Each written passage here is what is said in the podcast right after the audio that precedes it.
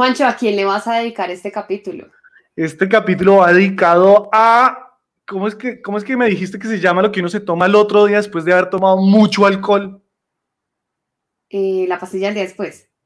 Eh, yo me refería al Alcacelser, pero bueno, eso también funciona, gracias. Pasa, pasa. Eso es solo vulgaridades. Güey, filosofía pura. Este man solo habla de sexo. Por favor, abróchense las chanclas, reclinen sus mentes y pongan sus prejuicios en modo avión. Este podcast ya va a despegar. Bueno, Pau, ¿cómo estás? Bienvenida a un capítulo más de Conversaciones Clandestinas que ha sido un hit. La, la, gente nos ha escrito y nos ha dicho que se lo han gozado, que han llorado, que se han deprimido, que se, mejor dicho, están que van y matan a alguien, que que esto ya se convirtió en un movimiento de asesinos en serie. Mejor dicho, ha pasado de todo, Pau. Que nos escriban, que escriban en tu Instagram historias muy locas de los capítulos que han escuchado, si se sienten identificados, que nos cuenten a través de redes sociales y pues incluimos esas historias en nuestro podcast. Puta, estaría muy bueno eso, incluir historias. Por favor, manden historias y no amenazas, porque después... Después de tu capítulo de asesina en serie, Pau, creo que vamos a recibir solamente amenazas. Ay, no, vamos a hacer un club, un apoyo, como un WhatsApp que se va a llamar como ayuda. Por favor, que nadie pida cómo hackear nada, ni cómo acceder a claves. No se trata de eso, se va a tratar de un grupo de crecimiento personal para dejar esas costumbres para dejar de ser, cómo dejar de ser un asesino en serie en tres pasos. Bueno, gente, si están escuchando esto, qué felicidad que se hayan unido a este movimiento donde en conversaciones clandestinas no celebramos, de nuevo, no celebramos, no celebramos los triunfos, celebramos las caídas, los fracasos, las cagadas y sobre todo las cicatrices que coleccionamos en el camino.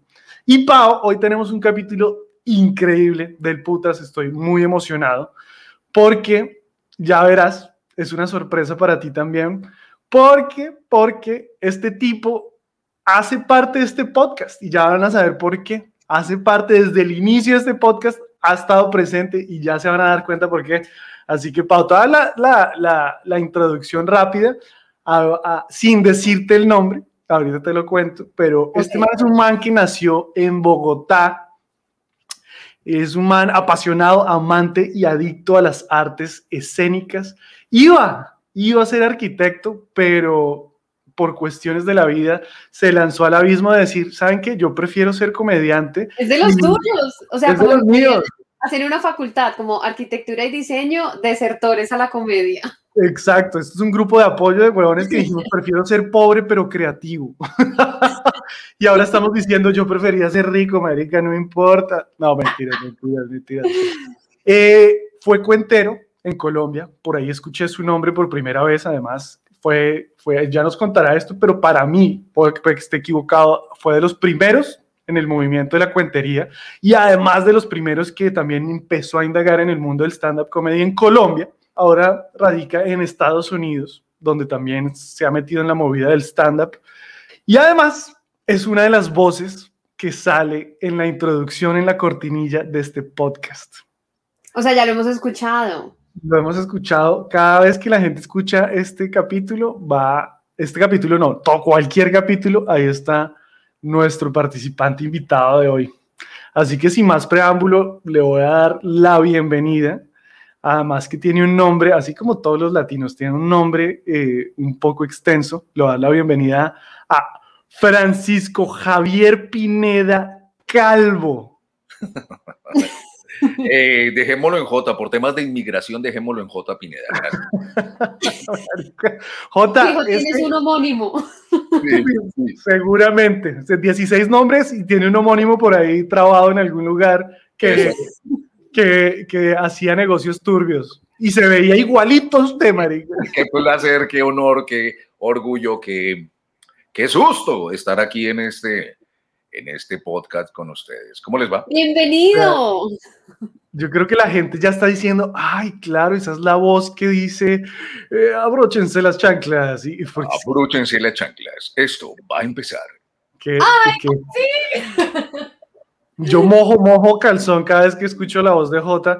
ahora que escucho su voz y, y- y entiendo, o, o por primera vez me cuenta su nombre comple- completo, Francisco Javier Pineda Calvo, con esa voz yo digo, marica, este man nació para ser cura. Uy, no, no, hermano, porque, pero yo, yo qué le he hecho, ¿por qué me desea el mal? No, yo estoy bien así, déjeme así, hola. No, Jota, usted ya ahora sí, ya, ya di la introducción y sí me gustaría saber, ¿fue certero lo que dije de que fue de los primeros que hizo cuentería en Colombia? sí, sí, fuimos, fuimos, eh, yo arranqué, la primera vez que yo vi un cuentero fue el señor Gonzalo Valderrama en el año de 1990, imagínese. Y ah, yo arranqué a contar en el 91. Para la gente que no sabe qué es la cuentería, ¿cómo la describiría usted en 20 segundos? Es el arte de narrar historias, es eh, el arte de contar cuentos. Eh, un señor que se llama Francisco Garzón Céspedes, cubano, se inventó por allá a mediados de los 80, principios de los 80, un movimiento artístico que se llamaba el Noé, narración oral escénica, y la llevó a Colombia y era simplemente la escenificación teatral de lo que siempre hemos hecho en Latinoamérica y en el mundo entero y es narrar historias, narrar historias, ¿no? Entonces, eso es un cuentero. No es contar chistes, no es contar anécdotas, es narrar una historia. Me encanta, me encanta porque además yo, mi primer acercamiento a las artes escénicas fue la cuentería. De hecho, yo tomé, tomé una clase en comunicación que se llamaba Storytelling, que es cuentería. Sí, sí. Me encantó porque no, no hay compromiso de hacer reír para que la gente entienda esto, pero sí tiene un compromiso de llevar un recorrido emocional. ¿no? Y esa vaina me parece espectacular porque usted en un show de comedia se puede reír, puede llorar, puede sentirse identificado, puede putear, puede... El público no sabe a qué atenerse porque es, es como una montaña rusa de emociones. Exactamente. Yo amo hacer comedia porque me encanta hacer reír, pero yo disfruto muchísimo más la cuentería o contar historias porque yo estoy jugando con las emociones y las sensaciones del público. En la comedia no le permite a uno eso. La comedia es párese allá con la ametralladora y tan, tan, tan, tan, tan, tan, tan, haga reír. Sí, exacto. El compromiso es haga reír ta, ta, ta, ta, ta, ta, ta, ta, lo más pronto posible. Exacto. Las historias, de hecho, me gustó mucho. Ojalá si, si tienen oportunidad de seguir a Jota, tiene noches donde, donde cuenta cuentos cortos, largos, de todo, y con esa voz puede estar hablando un cuento de Pepito que uno dice, esta mierda, Pepito, ¿en qué momento va a culiar? ¿Y en qué, y en qué canal? ¿Es a través de YouTube, Instagram, Facebook? Instagram, donde, Instagram. ok, Ahorita yo estoy moviendo mucho Instagram. eh, tengo descuidaditos Facebook y YouTube, pero estoy más metido en Instagram que en otras plataformas. Arroba Jota J. Pineda. En Instagram para ir a buscar estos cuentos de los que habla Juancho Sí. eh, y no perdernos de ese vozarrón contando historias. Hay uno, hay uno, no sé si lo tiene ahí en la cabeza, pero hay uno que es de Juanito en clase. Oh, eso es de Jairo Aníbal Niño. eh, eso es bellísimo. Es una historia, es, son cuentos cortos de, de amor eh, y es una, es una secuencia de cuenticos, ¿no? Entonces hay varios y dicen que Juanito está completa, total y absolutamente enamorado de Juanita. Juanito es un niño de siete años y Juanita es una niña de seis y ambos están cursando segundo elemental en una escuela. Y alguna vez estando en la clase de matemáticas, la profesora le preguntó a Juanito, Juanito, si tú tienes tres manzanas y le regalas dos a Juanita, ¿qué te queda? Juanito se puso como nervioso, miró de reojo a su amada, se levantó como un caballero y le contestó a su profesora, maestra, si yo tengo tres manzanas y le regalo dos a Juanita y Juanita me las acepta, todavía me queda una esperanza.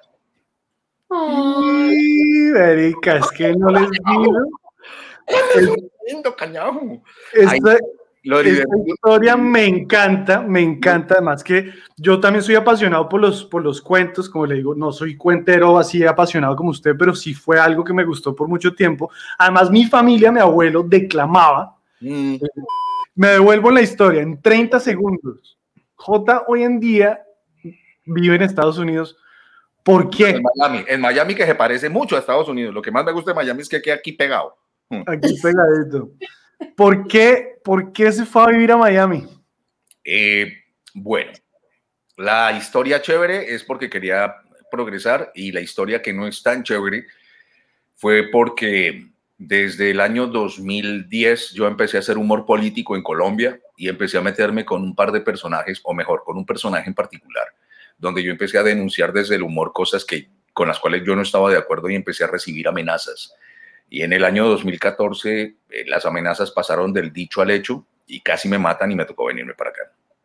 Y no jodas, no, y yo, ¿y para qué lo invitamos? Ahora me van a amenazar a mí, marica. Yo- tienes algo rojo en la frente. El puntico, el- un puntico. No, no nos digas quién era el político, no queremos saber.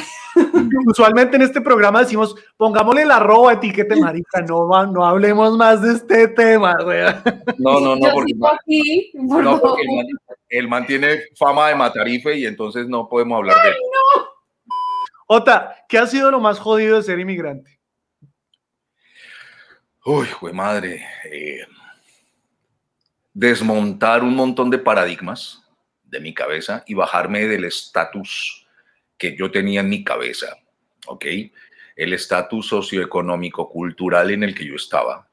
eh, venir a una realidad completamente diferente a la mía, a hacer cosas que yo no sabía que yo podía hacer y que me obligaron las circunstancias a hacer eh, el entender que hay una sociedad donde, eh, por ejemplo, las clases, el clasismo típico latinoamericano, en particular el colombiano, acá no existe. No es tan marcado. Entonces, el darme cuenta que yo estoy exactamente al mismo nivel de una persona que no estudió o que estudió muchísimo más que yo, o que no tiene plata o que tiene muchísimo más plata que yo. El entender eso me costó mucho trabajo. Ok. Yo, yo siempre le digo a la gente, yo llevo siendo inmigrante, o sea, ya por fin, por fin tengo papeles y no estoy corriendo de la migra, pero me costó más de la mitad de mi vida, ¿sí? Yo desde, los, desde chiquito, desde los 12, 13, 12 años, ya me convertí en inmigrante buscando, fui a Estados Unidos, después de muchos años no nos dieron los papeles, ahora para dónde nos vamos, cruce frontera, pida asilo, toda esta mierda, y lo que le digo siempre a la gente es que la gente cuando están en, en nuestros países, me quiero ir, me quiero ir, me quiero ir, porque hay una idea errónea, un concepto erróneo de que apenas salto el charco, apenas llego al otro lado, puta, voy a hacer, las oportunidades me van a llegar así, ¿verdad? No vas a saber qué hacer con tantos trabajos y tanta plata y tanta facilidad y tanta libertad y tanto Todo todo, tan barato. todo tan barato así. La única diferencia real que yo veo dentro de la idiosincrasia latinoamericana a la idiosincrasia norteamericana es eh, la, ¿cómo se llama esto? Las garantías que el sistema le brinda a uno. Es la Totalmente. única diferencia. Pero las ganas y el empuje es de uno. Totalmente, exactamente eso. Cuando la gente me dice, de, como que defina qué es ser un inmigrante, es una comedera de mierda, pero, pero, para mí ha sido la, la mejor escuela, o sea, yo he estudiado, acá me voy a alimentar mi ego, me voy a tirar flores, he estudiado todo, maestría, hice, estudié mi carrera, hice diplomado, hice no sé qué cosas, todo eso para después entender Terminar haciendo un podcast. para hacer un podcast. no, todo eso para después llegar a, a la conclusión de que la mejor escuela para mí ha sido ser inmigrante, porque fue la escuela que me mostró la humildad, que por encima de todo creo que es lo que le alimenta a uno, porque usted se vuelve inmigrante, marica, y uno se da cuenta de que su apellido ya no importa, dónde estudió, de qué colegio, en qué barrio, con qué familias. ¿Qué eh, hizo? ¿Qué tuvo? nada.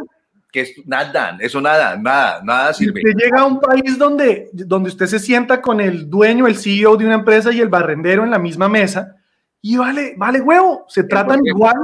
Exacto, y, y aquí lo valoran por lo que usted es capaz de hacer, no por lo que usted dice que puede hacer o por los estudios que usted haya tenido, no. Aquí lo valoran a usted por lo que usted es capaz de hacer.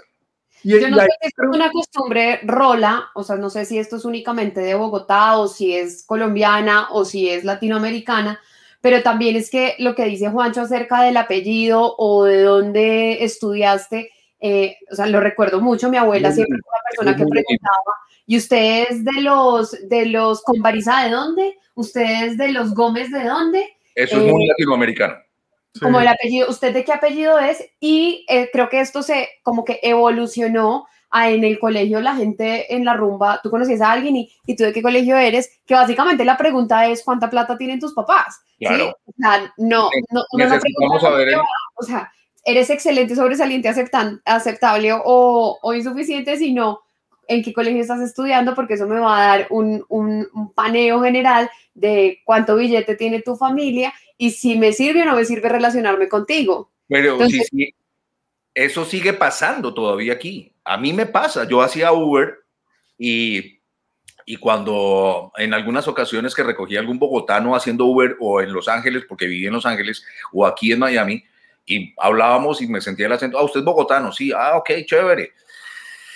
Eh, ¿En dónde vivía usted en Bogotá? Sí, marica, sí. Entonces yo le decía, necesita ubicarme en su escala socioeconómica para saber qué tipo de ser humano soy. Aquí somos iguales. En la localidad de Usaquén, y ahí hay mucho.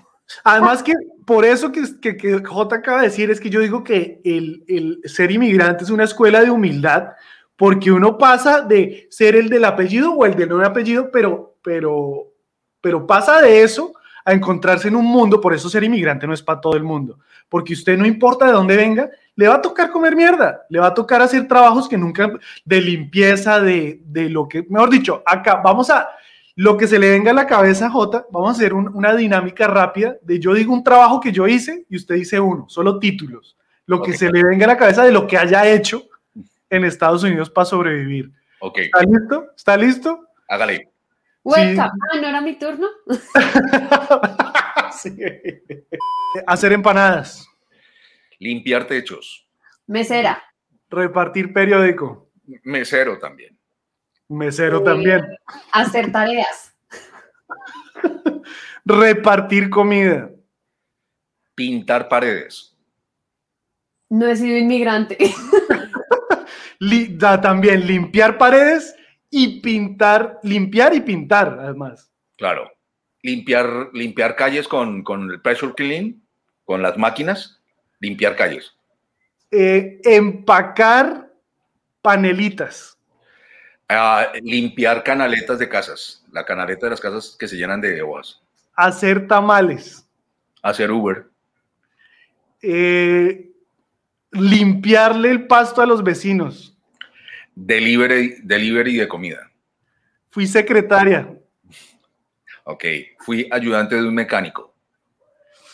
eh, limpié techos de bancos, Eh, de ese estilo. Ah, fui. Juepucha. Fui ayudante de un, de un camión de trasteos. Virgen Santísima. Marica, yo empacaba trasteos. Podemos montar un negocio. Ok. Sí. Mudanza con humor. Sí. Acarreos con risas. Sí. De la risa cuando nos vea trabajar. ¿Cuál, ¿Cuál ha sido el trabajo que más dificultad le ha costado, Jota? Como inmigrante, así de supervivencia. Eh, yo creo que el de el de reparar techos, porque mm, los clientes usualmente eh, eh, latinos lo suelen ver a uno o suelen ver a ese operario como una mierda y, y lo, lo tratan de la misma manera, ¿no? Entonces, eh, el aguantarme unas cuantas humillaci- humillaciones y yo tener que quedarme callado, única y exclusivamente porque necesitaba el dinero para comer. Tengo una historia de cuando Juancho volvió aquí a Colombia a estudiar eh, en la universidad y entonces en la casa, eh, me acuerdo mi abuela decía, tenemos que hacer algo súper especial que le guste a Juancho. Y entonces la abuelita toma la decisión de hacer burritos y comida mexicana porque nosotros nunca comíamos comida mexicana. Y entonces llegó Juancho y yo le veo la cara y Juancho está como, no quiero, no quiero ver nada. qué mierda, qué mierda esa comida. Y me dice en un punto, manica, es que yo vengo de trabajar en un restaurante de comida mexicana, estoy mamado de lavar Mamado. frijoles, No. eh, no puedo con el sour cream, no puedo con el guacamole y ustedes me lo ponen y yo no la comida mexicana, la comida mexicana toda es igual, burritos, flautas, tacos, quesadillas, es la misma mierda pero en diferente presentación. Además, duré años comiéndome esa comida sin querer porque, marica, yo lavaba, lavaba platos. Primero estaba trabajando sin poder trabajar porque era menor de edad, no tenía papeles de trabajo. Y trabajaba en una cocina con jamaiquinos que eran los chefs del restaurante mexicano, y yo era el que lavaba platos, marica, yo lavaba con una de esas lavadoras a presión, que uno, uno lanzaba el agua y le frijol al ojo, frijol, acá le entraba uno el sour cream en la oreja, marica, sea, yo comí taquitos por la oreja, por la nariz, por el culo, por todos lados, güey. mi mamá llegaba a recogerme y yo era un, un solo frijol así tapado. parecía, un, parecía un vómito de borracho. Así, no, yo creo que hasta el borracho me veía y decía, uy, no, marica, ¿qué pasa? Ahora sí me devuelvo a su voz, es que su voz, marica, me, me produce como que me, me, me afloja, se me, se me, destapa la cañería solo escucharlo. Eh, se le revuelca el sótano. Yo digo que usted, usted sí, sí, sí. me, me mete el agua por el baúl. Oiga, si usted no considera que es una, una persona que por su voz se puede salir con las suyas. es una muy buena herramienta para hacer ciertas cosas, pero es una pésima herramienta para otras. Por ejemplo, a mí me encantaría que usted, es que esa voz, para mí todo lo que usted diga es porno, todo. Sí, ese es el pedo. Ese, hay que dejar de ver porno, de verdad. Yo creo que ese es el problema. Es que ese es el pedo, porque, por ejemplo, yo no puedo ser muy cariñoso con un niño o con un infante. porque, y es que ¿saben qué es lo peor? ¿Saben qué es lo peor? Que si yo bajo la voz e intento hablar suave, es peor. Yo voy a hablar, voy, pare de bolas, un niño de cuatro años, ¿sí? Hola. ¿Cómo estás? Eh, eres un niño muy bonito. ¡No! ¿Cómo? Dígale a ese mismo niño que se portó mal. Dígale que se portó mal. Te has portado muy mal. ¡Ay, no! Eh, eso, suena, póngase, la, póngase el ligero que le voy a dar, hijo. No le digo, no le digo que usted nació para ser cura. De hecho, en una rutina que yo tengo, yo digo eso que los, cuando yo le hablo a los niños, los niños salen corriendo y eso a mí no me pasaba desde el seminario. ¡Ay, no! Le voy a dar un piropo, yo anoté acá un piropo eh, que, me, que el otro día vi que me encantó. Entonces dice, eh, discúlpame, ¿vas a colaborar con mi fundación? Es para darle alimentos, techo y medicina a los perros que te voy a echar. Upa, upa. Está bueno, ¿no? Pero es que con mi voz era como este imbécil, no lo va a ayudar a nada. Eh, fue inevitable en, una, haciendo fila en una caja aquí comprando unas cosas en un supermercado y era definitivamente muy bella, la cajera era muy, muy, muy bella. Y yo la saludé, hola, ¿cómo estás? Bien, es que... Y le dije, perdona, ¿te puedo decir algo? Sí. Si la belleza fuera pecado, tú no tendrías perdón de Dios. Marica, es que se me, se me, se me cayeron los boxers, marica. Como en todos los capítulos, yo a los invitados les lanzo un par de preguntas para que compartan un poquillo de las cicatrices que han ido coleccionando en el camino. Ya, obviamente, J como inmigrante ha tenido que coleccionar bastantes, ya llenó el panini. el panini de cicatrices. La tengo, la tengo, la tengo, la tengo, la tengo, la tengo, la tengo. Uy, esa no la. Ah, no, sí, la tengo. Escudo, ya lo tengo. Jota, yo le pregunté a qué le tenía miedo y le tengo miedo, me, dijo, le tengo miedo a las cavernas, a la espeleología y a esa, sensación de, estar aplastado, de no ser, ser aplastado. Entonces, lo primero que hice yo fue eh, buscar en Google qué era espeleología. Y después vi que era pues la gente que hace como, como expediciones cavernosas eh, y se meten por allá. Y, eso, por ejemplo, sumado con el submarinismo, que hay gente loca que se mete a cavernas submarinas, no, si a tan a mí no me queda tan huevo, no, no. el estar debajo de la tierra entre un lecho rocoso que me impida moverme con libertad y no me deje respirar y que yo no vea la luz del día, eso me genera una ansiedad brutal. Apague y vámonos. Pégame un tiro para que no sufra. Si me va a pegar el tiro, espere, salimos a un espacio más amplio porque me está dando un ataque acá. para que tengan cómo sacar el cadáver. O sea, a Jota una mujer le dice, Jota, hacemos el misionero y Jota sí, pero yo arriba. Jota se abrió y nos habló de, de un problema que, que, muchos hemos tenido, que es, eh, bueno, no puedo decir muchos, incluyéndome, porque a pesar de que ha sido un problema, pues no, no a tal nivel de llamarme eh, alcohólico. Uh -huh. Entonces, ¿cómo? O sea, ¿por qué? ¿Por qué se clasifica como alcohólico? El alcoholismo es una enfermedad. La adicción como tal es una enfermedad. Lo declaró así la Organización Mundial de la Salud hace más de 20 años. Eh, yo no escogí ser adicto, yo no escogí ser alcohólico yo no escogí tener problemas con las drogas y el alcohol. Yo no me acuerdo de cuando niño alguien entrara a la clase y dijera, ¿quién quiere ser alcohólico? Ay, yo, yo, me pido yo, me pido. No, nadie dijo eso. Eh, y fue algo que yo vine a descubrir cuando yo tenía como más, un poco más de 20 años.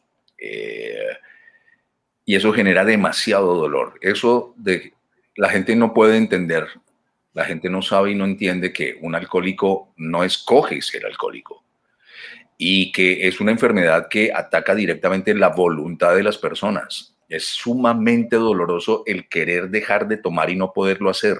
Suena ridículo, pero es cierto. Es cierto, ¿no?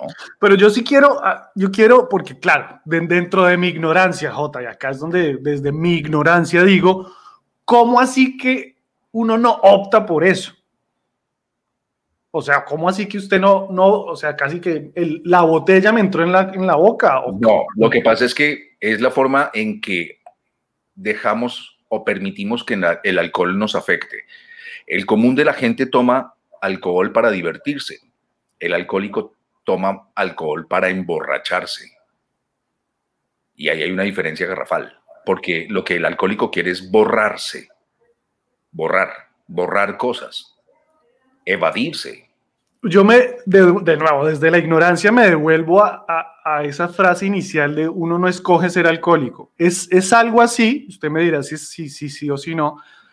Por ejemplo, eh, todos tenemos en nuestro ADN o nuestra genética, también desde mi ignorancia, pero yo, yo leí eh, en un par de libros sobre esto, que todos, todos, todos cargamos básicamente en nuestro cuerpo la esquizofrenia todos. Pero solo algunos encuentran ese, ese elemento que la desata. Exacto. Entonces, lo, a, para responder más o menos la, mi incógnita cada vez que lo estoy entendiendo es, por ejemplo, el alcohólico de repente sí, sí tuvo la opción de tomarse ese primer trago, pero ese primer trago desató algo en él que es la parte que ya no, de la cual no se puede liberar, que de repente hay personas que son, son, tienen tendencias genéticamente a ser más propensas a caer en eh, adicciones de repente. Mil, 1980 día de mi primera comunión. Yo tenía ocho añitos en un colegio, eh, no voy a decir el nombre porque el Agustiniano Norte no me paga por hacerle publicidad, pero eh, hicimos la primera comunión como 200 peladitos, 200 muchachitos, ¿no? Y al finalizar la ceremonia eh, oficial del rito católico, pues nos tenían un preparado, eh, una mesa larguísima con una, un platico, un pedacito de torta y un vasito de vino. Una copita de vino. Me acuerdo perfectamente. Eh, yo tenía ocho años. Y yo me acuerdo que yo no sé si fue la primera vez que tomé alcohol, pero yo me acuerdo que yo me comí la torta y tomé el vino. Y yo dije, ¿qué es esta delicia? ¿Qué es esta maravilla? Y yo me tomé el vino y volteé a mirar y mis amigos lo probaban y decían, mm, mm. y había una fila como de unas 100 copas de vino y nadie se la quiso tomar y yo dije, permiso, y arranqué yo a jartarme el vino de toda la mesa y me pegué una rasca la hijueputa. Yo tenía ocho años. Yo tenía ocho años. Yo no sabía lo que estaba haciendo, lo único que dentro de mi cerebro estaba ocurriendo, o dentro de mi ser o mi organismo, era que eso me gustaba. Con el tiempo vine a entender que era una condición especial mía por la cual yo no me podía culpar, que eso es otro tema, y que a la postre me estaba y me estaría generando muchísimos problemas de comportamiento. Yo no escogí eso. Me encanta, o sea, es difícil entender el concepto. Yo digamos que lo, más o menos lo alcanzo a, rasguñar porque me causa mucha curiosidad esto de, de no me puedo culpar eh, pero una vez, yo invito a la gente, quien escuche esta mierda, este podcast, mamá, tía, son las únicas que escuchan esto. si, uno, si uno se toma el trabajo de, de, buscar en Google, hay algo muy interesante que son los, y me, me, corrige si me equivoco, J, los 12 pasos de Alcohólicos Anónimos. Uno ahí alcanza a entender eh, cómo entender esto como una enfermedad y no como, como un... Como yo, se la, yo se la pongo más fácil a la gente. Eh, todos en alguna vez de nuestra vida, en algún momento de nuestra vida, hemos visto habitantes de calle, los mal llamados indigentes. Por favor, no digamos indigente. Por cierto, la traducción literal, el significado literal de indigente es una persona que ha hecho cosas en contra de su dignidad. En ese orden de ideas, todos hemos sido indigentes. Entonces, eh, todos hemos visto un habitante de calle. Yo le pregunto, ¿ustedes creen que realmente esa persona cuando niño tomó la decisión consciente de volverse habitante de calle? No, no. Hubo cosas dentro de su transcurso de vivir que lo llevaron allá. Malas decisiones ah, y una enfermedad que se llama la adicción. Indiscutiblemente que eso va acompañado de un montón de cosas que llevan a la gente hasta allá a comer basura de la, a comer comida de la basura y estoy completa, total y absolutamente seguro que esa persona no se siente orgulloso de eso. Y le duele. Y lo peor es que no sabe cómo parar. Y, lo peor es que uno desde afuera, como ignorante, dice, como que lo juzga, ¿no? Claro. tiene lo típico, ¿no? Tiene brazos, tiene manos, ¿por qué no está trabajando? Exactamente. Pues es el mismo discurso que hay con el que tiene depresión y es como, oye, ponte feliz, eh, oye, deja de tomar, oye, ¿por qué no dejas de comer? Como, marica, no se me había ocurrido. Exacto, es, como si le dicen a alguien con cáncer, oye, ¿por qué mejor no, no tienes cáncer y ya?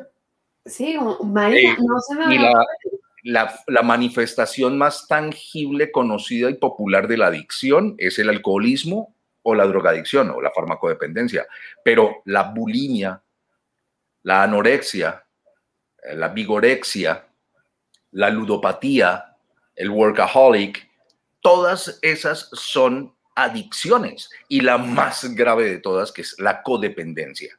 Son adicciones y la gente no elige eso.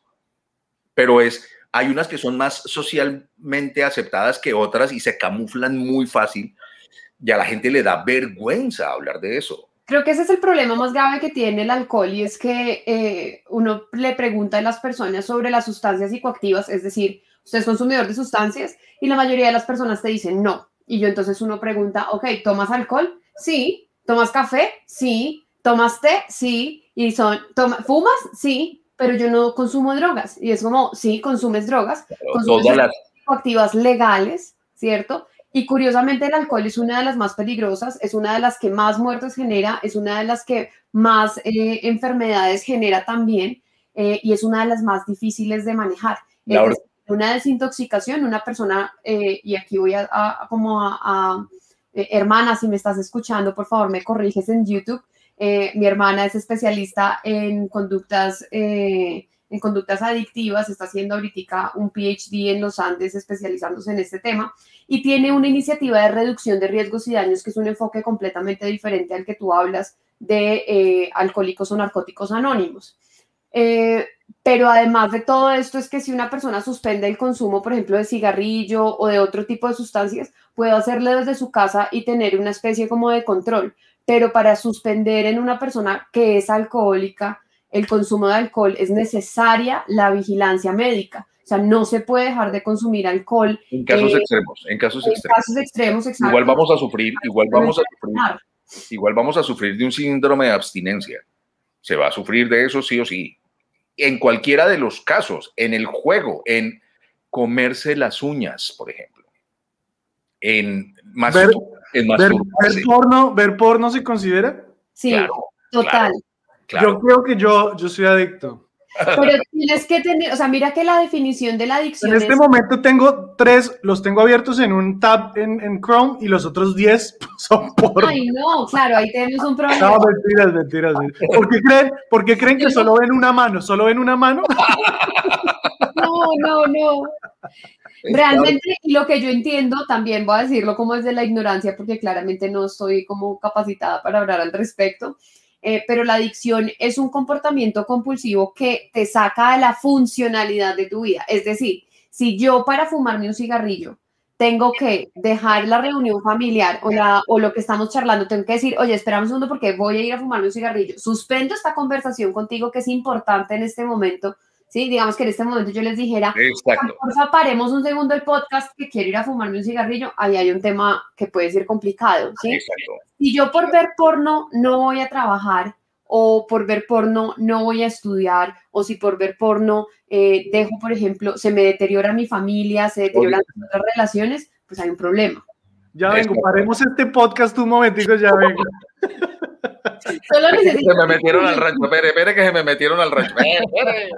Yo, yo quiero hablar desde mi experiencia en adicciones, o sea, yo, digamos que yo en silencio, porque acaba otro tema que ya vamos a tocar, eh, me, me- no fui capaz de pedir ayuda cuando necesité. Pedir ayuda yo creo que es lo más hijueputamente difícil, pero pensando en las adicciones y algo que de repente la gente dice, "Ah, es que ¿por qué lo hacen? ¿Por qué no sé qué? ¿Por qué nada, nada?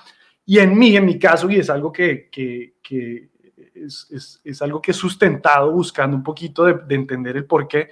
Por ejemplo, las drogas, ¿no? En las drogas cuando uno, uno prueba una vez y esa vez, o el alcohol o lo que sea, esa vez te liberó, efímeramente te liberó de tu estrés, te causó felicidad, no sé, te llevó a un estado mental y emocional eh, y momentáneo donde tú escondiste problemas, porque no resolviste, simplemente escondiste y maquillaste problemas y te, te sustraíste de tus problemas. Y entonces, luego uno cae y la caída, entonces ahí está el problema, ¿no? Que uno está en un momento de éxtasis donde todo es lindo, donde todo es colorido, de repente cae de vuelta a la realidad y entonces ahora se convierte en el día a día buscando volver a este momento. Entonces vuelvo a consumir para volver a sentir esto, pero esa misma sensación nunca la vuelvo a tener.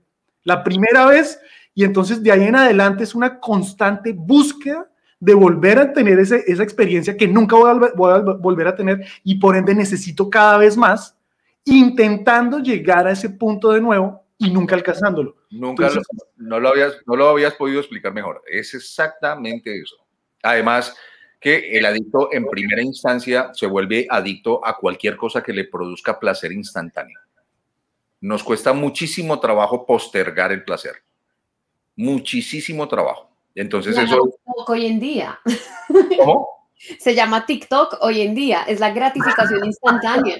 Exacto. O sea, quiero, quiero redes sociales. lo quiero ya, lo quiero rápido. Las, re- las redes sociales son un bazuco. Esa mierda donde uno no le pare bola se lo traga. En serio. Bueno, pues es que las redes sociales tienen un equipo, un equipo destinado única y exclusivamente para buscar maneras de emocionalmente y psicológicamente mantenernos adictos. O sea, es, es una droga, yo creo que es la droga más que más está acabando con Más la, la- con la salud mental y es legal y no está controlada. Y no es está, sumamente sutil. entonces, si usted está escuchando este podcast, renuncie, no lo escuche, váyase, viva su vida. No nos vea, no nos oiga, no nos mire. Pero Si mira nos que hay están un tema escuchando, súper sean, complejo. sean- sean adictos a conversaciones clandestinas, nada más. Hay un tema súper complejo con lo que tú acabas de mencionar de la gratificación instantánea y es que, eh, por ejemplo, en el tema de las redes sociales, las, como los, los, los paqueticos de contenido que uno consume son muy pequeños, o sea, son 15 segundos, 5 segundos. Y tiene una consecuencia y es que en la medida en la que tú sigues scrolleando en las redes sociales, acostumbras a tu cerebro a mantenerse desconcentrado. O sea, entre más redes sociales miras, más difícil es para tu cabeza entender me concentro en una tarea. O sea, si, si ustedes que están escuchando sienten que no se pueden concentrar en las tareas diarias como, pucha, me cuesta eh, sentarme a trabajar y que me pueda concentrar durante 20 minutos, durante media hora, eh, puede que tenga que ver con el tema de redes sociales que le estoy diciendo a mi cerebro todo el tiempo. Está bien mantenerse desconcentrado, únicamente dosis muy pequeñas de concentración. ¿Y sabes qué es lo peor del tema? Que los niños de hoy en día se están criando con esto. Los papás sueltan su responsabilidad de papás y le sueltan un iPad o un teléfono estos a los niños y ellos están creciendo ahí. Y eso es gravísimo. Yo, yo, tengo que levantar mi mano y decir, yo soy un adicto a las redes sociales. Y no solamente soy un adicto a las redes sociales, sino vivo, vivo ese gran problema de, de ser adicto a la aprobación instantánea que trae las redes sociales. Me cuesta mucho, me cuesta mucho, además lo estoy trabajando, pero marica, si yo pongo un post y veo que, además que, de nuevo, lo que decía Pau, las redes sociales cada vez cada vez nos inundan más, nos tienen pegados, pero además nos dan unas gratificaciones chiquitas. Antes las redes sociales, uno ponía una foto y se la mostraban a más gente, entonces tenía más likes, entonces mi éxtasis, mi droga duraba más. Pero se dieron cuenta que si yo reduzco el número de likes que le da la gente a tu post, entonces tú vas a querer postear de nuevo porque quieres de vuelta esa sensación de aprobación. Y eso es, eso es algo que a mí, por favor, denle like a este podcast, eh, denle follow, por favor Escríbanme algo. J, ¿cuándo tocó fondo? 31 eh, de diciembre de 1994. ¿Qué pasó ese día? Eh, hmm. Fue bastante duro lo que ocurrió esa noche. Eh, yo me emborraché tres veces ese día. Yo tenía 22 años. Tenía una noviecita a pocas cuadras de mi casa en Bogotá. unos meses antes ella estudiaba de noche en la Tadeo y, llegaba de noche a su casa y uno de los eh, ñeritos del barrio de ella, donde ella vivía, una noche le había agarrado el culo a ella y ella me contó, dos, tres meses antes, ¿no? Y yo le dije a ella, no, le pares bola, no, procura estar con más cuidado, no sé qué, pero igual a mí eso me quedó en la cabeza. Y ese día, como les digo, me emborraché como tres veces. Y me desperté, la última vez que me desperté eran como las once y cuarto, once y media de la noche y yo me tenía que ir para mi casa que quedaba a seis cuadras. Eh, y yo estaba borracho, todavía yo estaba borracho. Y yo seguí tomando diez minutos más y me paré y me fui y le dije, me tengo que ir y me agarré con ella, discutí con ella por alguna razón. Y justo al lado de la casa de ella había una tienda donde vendían cerveza, una tienda de barrio. Y cuando yo abro la puerta para salir, estaba el tipo, estaba el tipo que le había cogido el culo a mi mujer, a mi novia en ese momento. Y yo no lo pensé, yo saqué la mano y ¡boom! Lo acosté del golpe que le metí. Ah, la que era mi novia venía detrás de mí al ver eso, pues ella lo que hizo fue cerrarme la puerta detrás de mí, cerrar la puerta de su casa, quedó yo afuera y obviamente este tipo no estaba solo. Eh, salen todos los amigos de él, ocho personas, me empiezan a agredir, yo me defiendo, sacan un arma, hay un cuchillo, hay heridos, uh, una persona grave, hay sangre, hay ropa, hay ropa rota, hay una escena muy, muy, muy desagradable. Eh, yo salgo casi ileso de ahí, sin, ropa, sin camisa, sangrando, pero casi leso. O sea, realmente no me pasó nada grave. Y salgo corriendo hacia mi casa, para llegar a mi casa. Todo esto transcurre en dos minutos. Obviamente, mi novia ha entrado a mi casa, ha entrado a su casa y ha llamado a mi papá, ha llamado a mi casa diciendo que yo estoy como loco, que por favor vayan por mí. Esto ocurre en dos minutos y yo salgo corriendo para mi casa. Mi papá ya ha salido, él no me ve, va en el carro a recogerme y cuando él llega a la casa de mi novia, pues ve la escena de un montón de gente herida, reguero de sangre por todas partes, ropa, eh, vidrios, botellas rotas, gente apuñalada. Y yo no estoy. Y yo no estoy.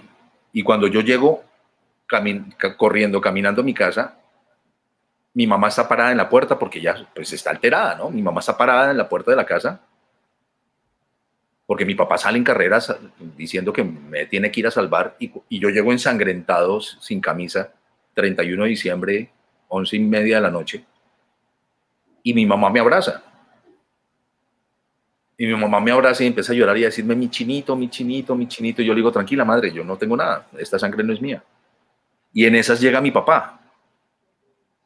Y atraviesa el carro y se baja y me abrazan y empiezan a llorar. Y yo digo, ¿yo qué estoy haciendo con mi vida? Hijo de puta. Por Dios. ¿Yo qué estoy haciendo con mi vida, por Dios? Eh, mi mamá me entra a la casa, me ayuda a bañar. Yo soy un muchacho de 22 años. Y ella me revisa como un niño para darse cuenta que yo no estoy herido. Y yo, yo simplemente tengo una, una ligera cortadita por acá, pero una pendejada acá. Una Y. J, J se tocaba el cuerpo así, ¿dónde dejé el guaro? Más o menos. Y, y lo peor del cuento es que teníamos que irnos para la casa de mi abuela que vivía a la vuelta para celebrar el 31 de diciembre. Nah. Yo me baño, me cambio, salgo, todavía estoy bastante borracho, pero ya estoy un poco más tranquilo. Nos vamos para la casa de mi abuela. Eh, llegamos a las 12 y 10. Todo el mundo, feliz año, feliz año. Y una tía mía con la que yo me sentaba a tomar me dio un aguardiente doble y me dijo, feliz año, mijo, y me lo pasó. Y recuerdo mucho haber tomado el aguardiente, la miré a los ojos y le dije, no, ya no tomo más. Y lo puse sobre, sobre una mesa y me fui para mi casa a dormir. No, marica, qué historia tan... Oiga, Jota, y digamos que dijo, ok, paro, pero parar no es tan fácil.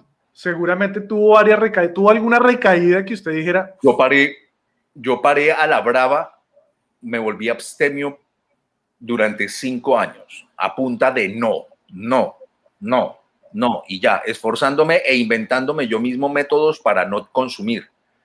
Eh, por ejemplo, yo andaba con, una, con un sobre de pastillas, eh, cualquier pastilla, las metí entre el bolsillo y cuando me encontraba con mis amigos, hey, nos tomamos una, compa, no puedo, estoy tomando unas pepas, no puedo. Entonces, yo duré cinco años sin consumir, del 95 al 2000. En el 2000 me recaigo, duró dos meses ah, recaído, no cometo nada grave, no me pasa nada grave realmente, pero es medio doloroso el tema.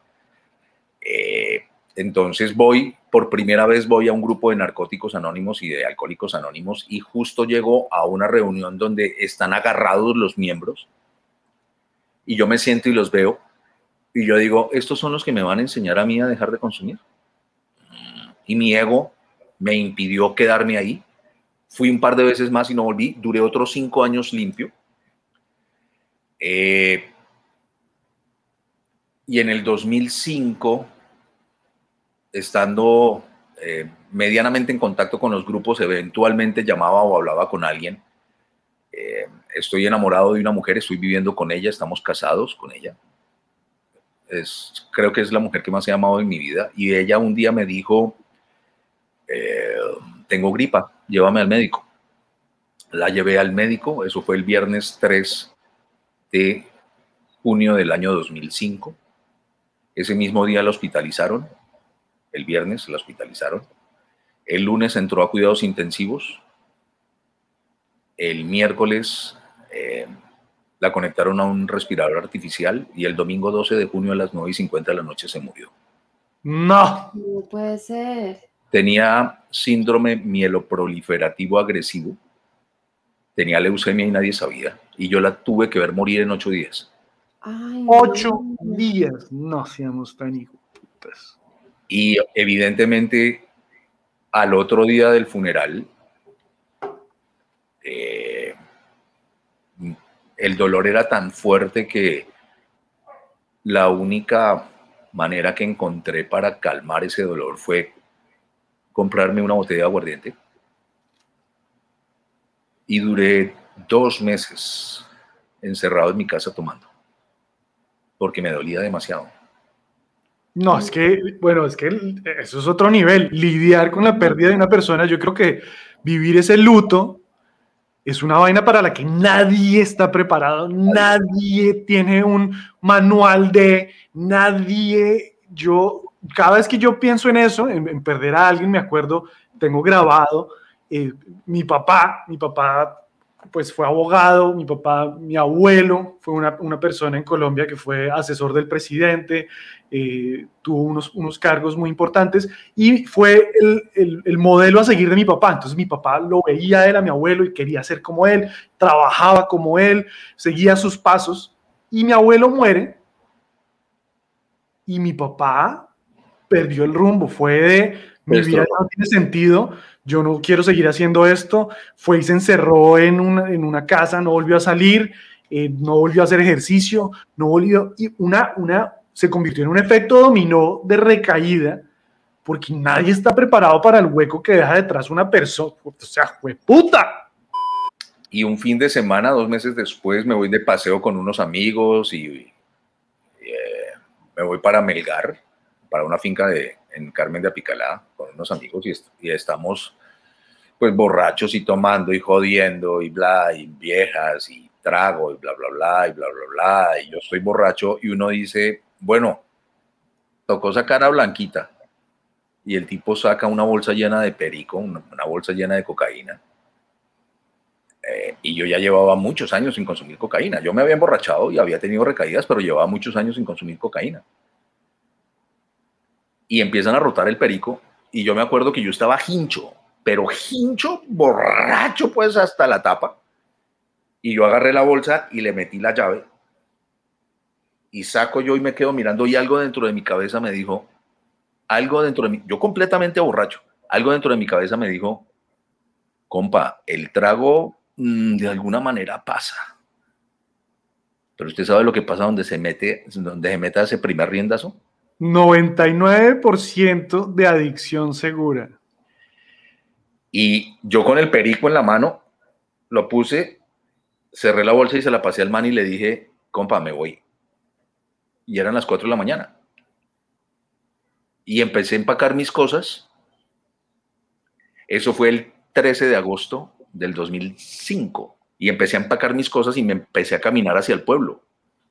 Y los manes me dijeron, ¿cómo se va a ir a esta hora, marica? Me voy, me voy, estoy hincho, me quiero ir para mi casa, me sabe a mierda el mundo, me quiero ir para mi casa. Y me llevaron hasta Melgaria y tomé una flota y llegué a Bogotá. Y me encontré con un amigo al cual yo había llevado a Narcóticos Anónimos hacía como tres o cuatro años antes. Y cuando me vio me dijo, ¿qué hubo hermano? ¿Qué le pasa? ¿Está bien? Y me abrazó y yo me puse a llorar y le conté en cinco minutos. Y me dijo, pues pare, marica, vaya grupo. Y yo le dije, no tengo ni idea dónde hay un grupo. No tengo ni idea. Me dijo, ¿dónde está viviendo? Y le di la dirección. Y me dijo, ja, a dos cuadras. A dos cuadras. Siempre están, sí. A dos cuadras de su casa hay un grupo donde yo asisto. Lo espero esta noche. Ojo, ahí, ahí hago un paréntesis. Ese a dos cuadras es, es una analogía perfecta de la vida. Porque siempre a la vuelta de la esquina no, no, no, textualmente o no, no literalmente, pero siempre a la vuelta de la esquina está la ayuda, ¿sí me entiende? Está, no la solución, pero está el camino. La mierda es que uno no se toma, no, no se permite la vulnerabilidad de decir, gente, acá levanto la mano, necesito ayuda. En el momento que usted levanta la mano y dice necesito ayuda, se da cuenta que acá atrás, bueno, había alguien ya así, casi que con la mano para decirle, weón, es que no es ahí, es acá. ¡Pra! Exacto. Me encanta lo que dices, Juancho, o sea, totalmente de acuerdo. La ayuda está más cerca de lo que uno se imagina. Uno está metido en una piscina de mierda y es solo sacar la mano. Cuando uno saca la mano, siempre hay alguien en la orilla haciendo, venga, venga, tan, saque gente. Pero lo que se necesita es sacar la mano. Pero ese proceso para sacar la mano. Es que es muy hijueputa.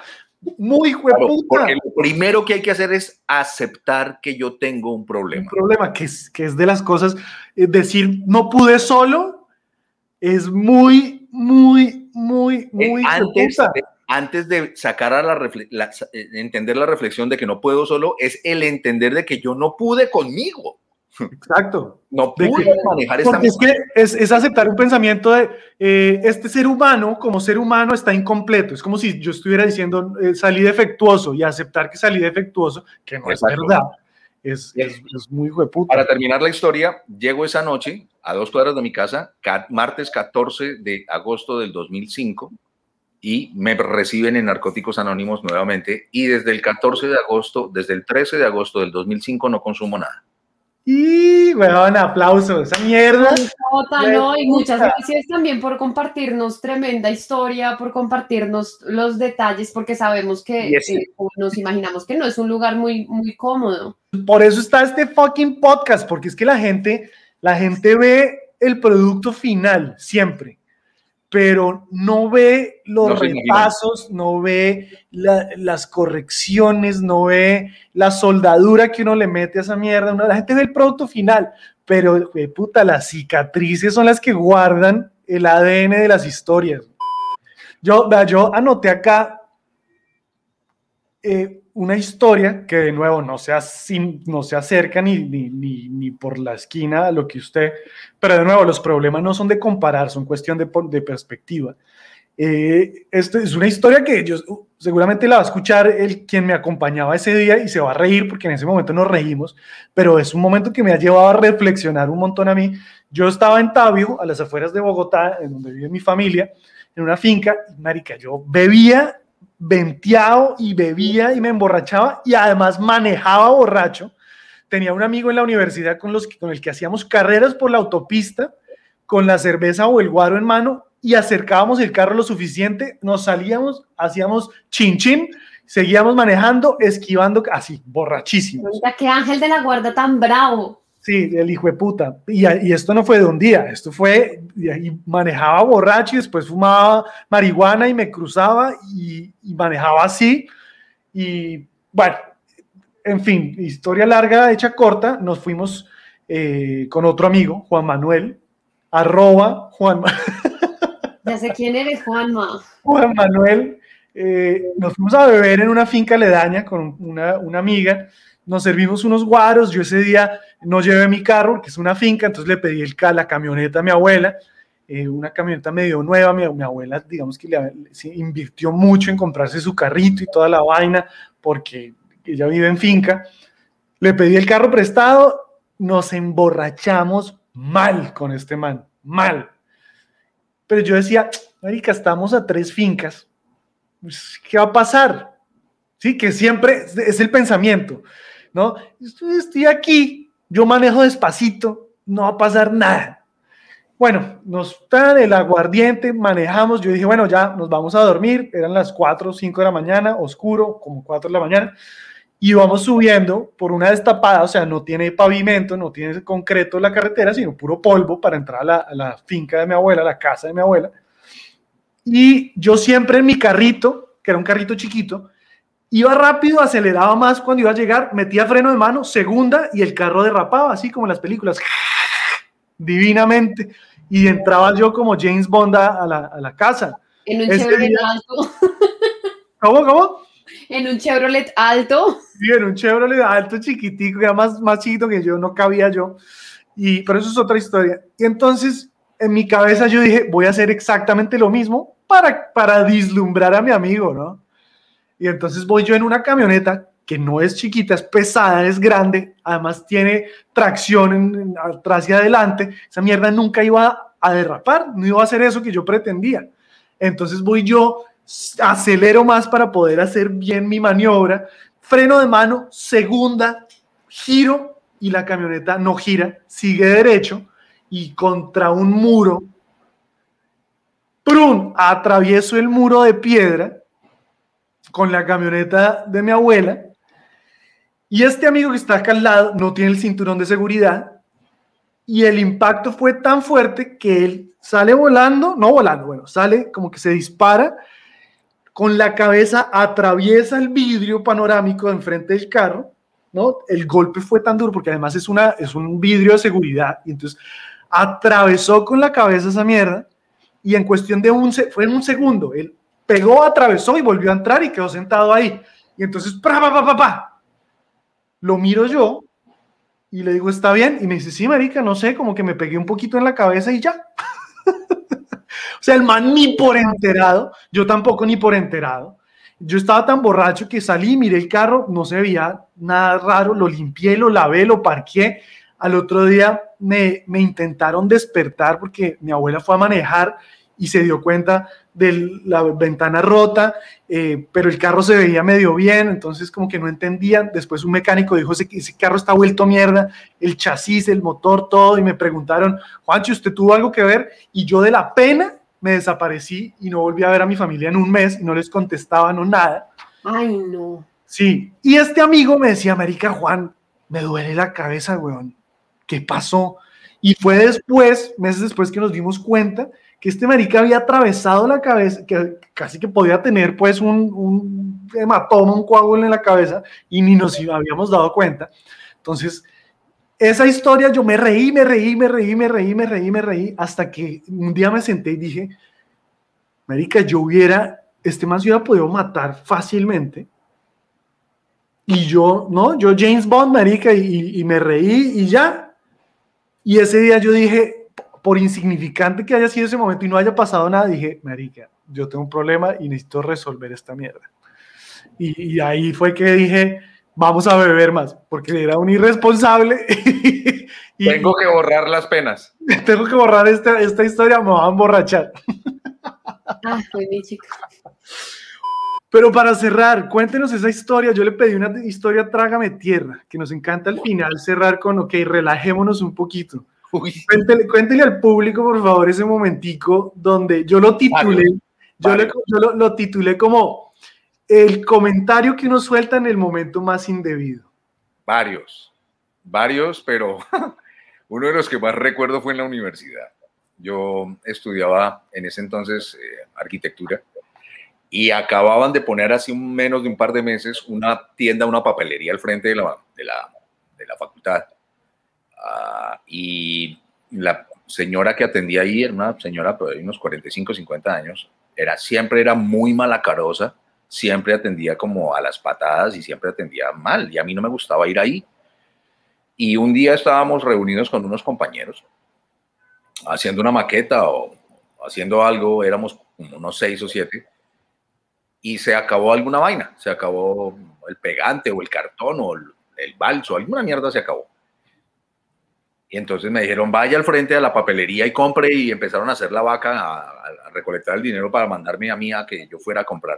Y dije, no, no, no, no, no, no, yo por allá no voy, de esa vieja hijueputa, de hace cara de culo todo el día, a mí no me jodan, esa vieja hijueputa me cae como un culo. Y era la mamá de uno de mis compañeros y yo no sabía. Ay, no. Esa es mi mamá. Todo el mundo se quedó callado y yo. Y uno de los manes dijo, marica, es que es la mamá de fulanito. Ay, no, qué Y volteó a mirar a fulanito, fulanito me estaba mirando. Y para acabarla de cagar, yo dije, hermano, yo qué culpa que su mamá sea una hijo de puta. Ay, no. Pues ya lo he hecho, hecho. Si, ya, si yo voy a acabar con esta amistad, lo va, la va a acabar bien. Una vaina bien hecha, o si no, ¿para qué se me... Bueno, a mí, otra, vea, a mí me, me contra, acá en Canadá me contrataron para un evento que era para ser como el presentador o para entrevistar para un canal, para entrevistar, eh, o sea, alfom- alfombra roja, cámara, y yo iba entrevistando a la gente que iba entrando y toda la vaina, y en esas ponen a la dueña del evento, que era un evento del Caribe, una ceremonia de artistas del Caribe acá, y esta señora, pues entonces la paran ahí, tiene la pierna enyesada, ¿no? Y entonces eh, yo la empiezo a entrevistar y la historia, como que ella empieza a contar toda una historia y entonces le, le- la historia era de cómo había conocido a su esposo. Entonces la- ella me cuenta, no, es que este señor y yo nos estrellamos, carro y carro. Entonces yo me bajé y lo puteé y él se bajó y me puteó y al final dijimos, bueno, tomémonos un café y tal. Eh, pero ella en esa época creo que se rompió la clavícula o alguna vaina, pero terminaron casándose. Entonces, estrellón, ruptura de clavícula y se casaron. Esa era la historia. Y entonces yo después en la entrevista le miro la pierna y la veo enyesada. ¿no? La veo enyesada y le digo, ¿y eso qué? ¿Tu esposo en la luna de miel? Y me cago de la risa así en cámara. ¡Ah! El chiste fue buenísimo, el apunte fue buenísimo y de repente la señora me dice, no, mi esposo está muerto y este evento en el que usted está presentando es en conmemoración de él. No. no.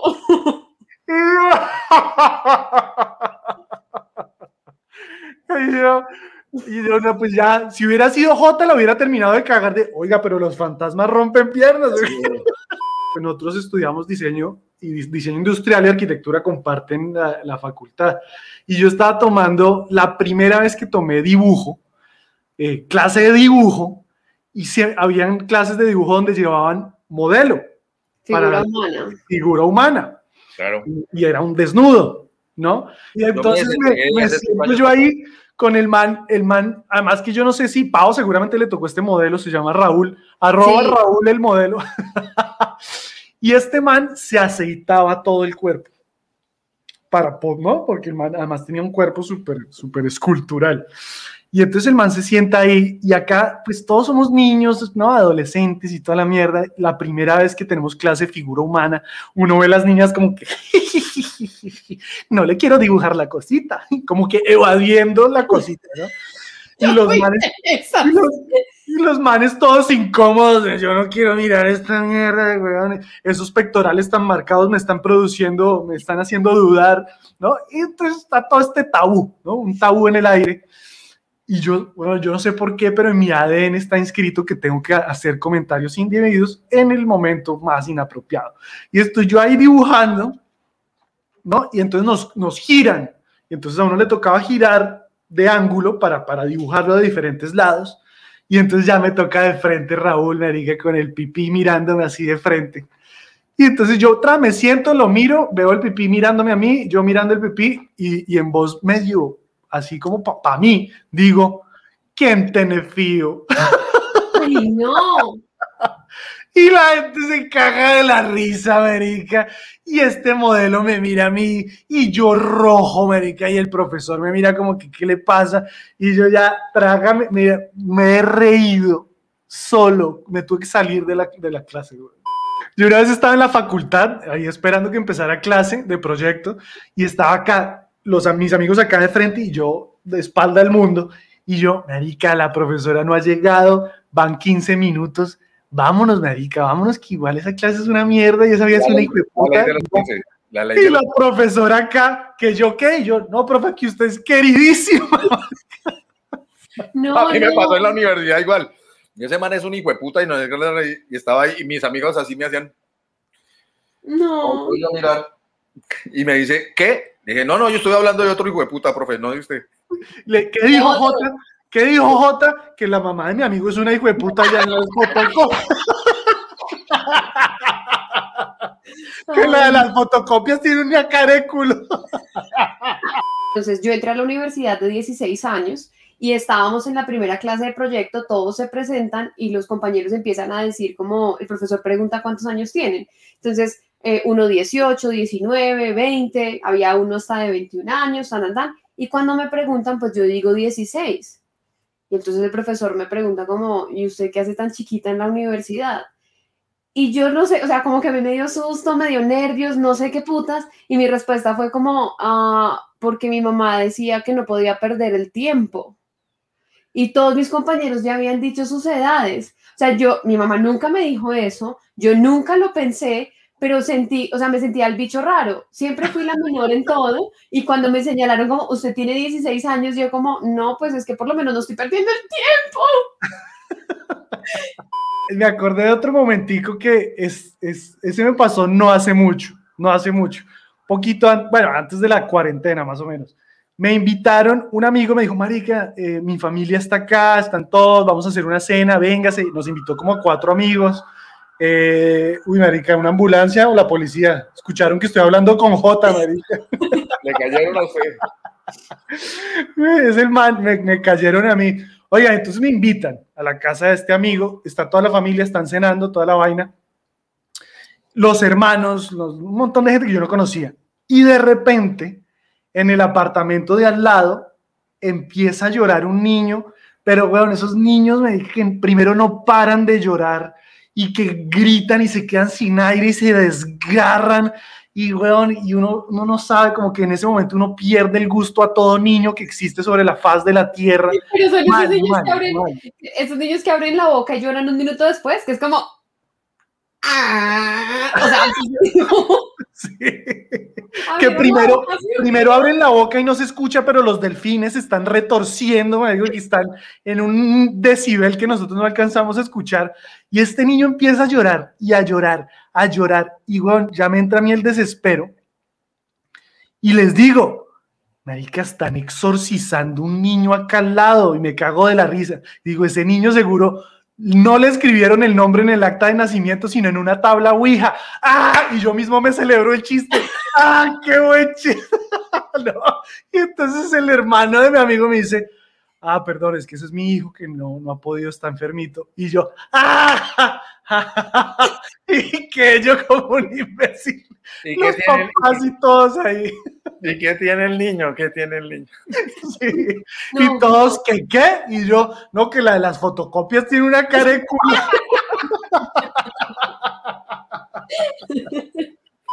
Conversaciones clandestinas, gracias. Gracias por invitarme, gracias por seguir acá, gracias por hacer espacios diferentes, gracias donde, por haber generado un momento donde eh, me conecto otra vez conmigo y me sirve mucho hablar de eso para saber cuál es mi principio de realidad y darme cuenta que yo simplemente soy un ser de frágil condición humana.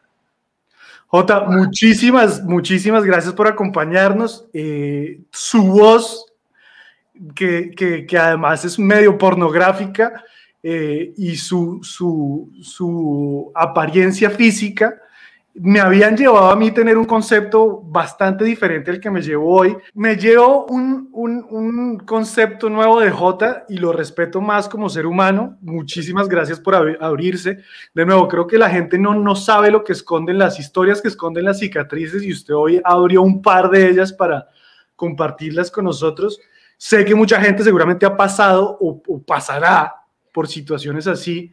Entonces creo que es muy importante lo que usted nos comparte y es la, la, la fortaleza de permitirse pedir ayuda, No juzguemos. eh, no juzgar juzguemos, no juzgar, no juzgar, no juzgar.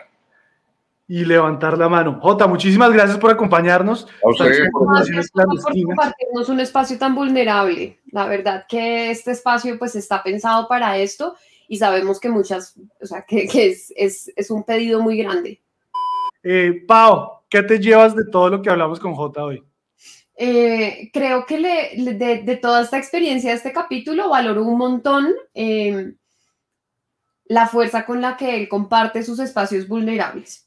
Creo que, que es, creo que es muy valiente. Creo que es muy valiente poder compartir esos, esos espacios porque es estar uno tranquilo y seguro que compartiéndolos eh, estoy en la capacidad de protegerlos, estoy en la capacidad de cuidarlos, estoy en la capacidad de cuidar mi proceso personal ya habla de un nivel de valentía y habla de un nivel de, de autoconocimiento muy grande. Qué fuerte, Marica. Estaba acá con escalofrío, con los pelos, Marica, parados, todo. Creo que nunca habíamos estado tan callados, o sea, los dos como, Silencio absoluto, pero me encanta, me encanta, me encanta que recalcan la idea del concepto de este podcast que siempre, siempre, con, siempre terminamos con algo así, y es que después de todas estas caídas de mierda, surge el ser humano que es hoy en día para demostrar una vez más que de las caídas se, se, se generan nuevas posibilidades de crecimiento y es ahí donde decimos fracasar puede ser lo mejor que te puede pasar. Muchas gracias a la gente que nos está escuchando, Conversaciones Clandestinas, un capítulo más. "Síganos". Estuvo espectacular, escalofriante, nos llevamos unas historias putamente increíbles. Qué rico haber tenido J acá, lo podamos, lo- ojalá lo podamos tener de nuevo acá. Y nada, si nos están escuchando, marica, no sean putas. Díganle a cinco personas, a cinco, cinco nada más que ustedes consideran que se van a gozar este espacio, que van a hacer catarsis, que les va a servir, que, que están aburridos de que la gente solo celebre y le restringen la cara los resultados finales sin contarnos y mostrarnos lo, lo- lo difícil que hay detrás de las cicatrices. Así que síganos en Spotify, en YouTube, eh, estamos también en Instagram. Yo estoy como Juan Cajiao, me pueden ver ahí, pauland.g. El punto G de Pau lo pueden encontrar en Instagram también. Bueno, ¿y qué les parece si en redes sociales nos cuentan sus historias de fracaso? Creo que sería súper interesante traer también esas historias que ustedes nos quieran contar. Y si se animan y les suena, pues nos cuentan a ver si, si participan con nosotros y nos cuentan aquí en vivo, en directo. Sus confesiones. Muy bien. Muchas gracias, Pau. Nos vemos la próxima.